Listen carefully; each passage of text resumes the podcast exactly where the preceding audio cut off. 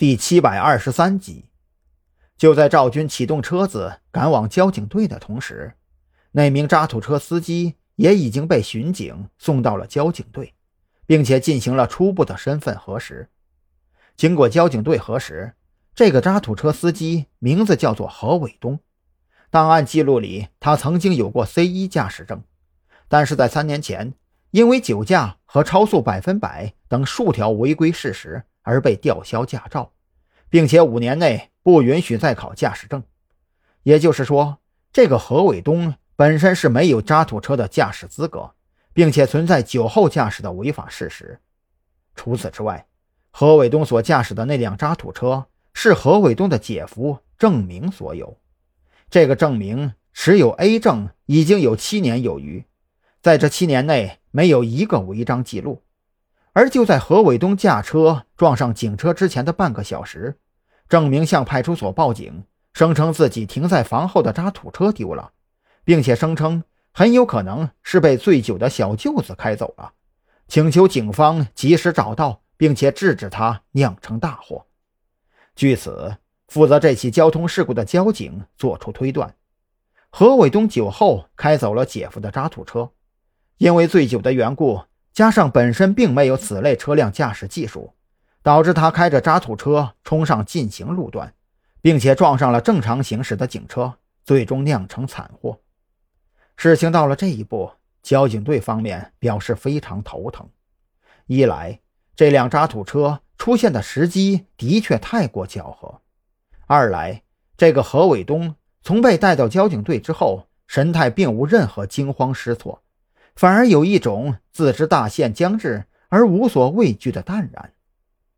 交警队处理过太多交通事故，也见过形形色色的交通事故责任人，可是如此淡然的家伙，他们还真是头一次见。我觉得吧。这事儿没有看起来那么简单。一名交警看着趴在桌子上熟睡的何伟东，没来由的感到一阵厌恶。如此重大的交通事故，事故全责方的家属接到通知之后，态度冷淡的出乎意料，这也就算了。全责责任人竟然如此淡定，酒后无证驾驶渣土车，在进行道路上正面撞击正常行驶的警车。致使一名警察轻伤，一名警察重伤昏迷，这么严重的事故，其后果可谓是下半辈子彻底毁了呀！这人的心得有多大呀？这事儿啊，肯定没那么简单。另一名交警也是眉头紧锁。你想想看，以往就算是轻微剐蹭，这双方都会扯皮半天，哪有他这么严重还能坦然认下的？要我说呀，这个人呢，要么是死志已定，要么是有恃无恐。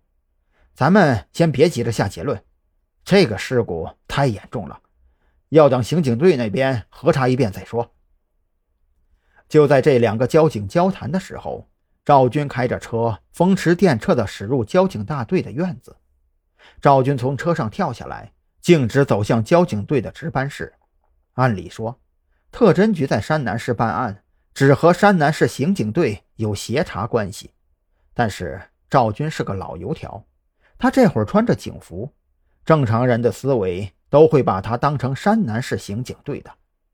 正如赵军预料的一般，他刚走进值班室，值班交警就站起身看向他：“你好，是刑警队的吗？”“嗯，老孔这会儿还在昏迷状态，队长守在医院里，走不开。”让我过来了解一下情况。赵军如此说着，掏出自己的证件，故意翻错了页，在那交警眼前晃了一下。交警有些晃神儿，总觉得眼前这位刑警有些奇怪，可一时半会儿却又说不上来哪里奇怪。加上孔森被撞的事儿影响实在太大，如果不能在短时间内做出结论，并且将案情定性，指不定啊。媒体会如何胡乱传播？到时候倒霉的还是交警队。所以，这位交警也没多想，就直接带着赵军去了事故科。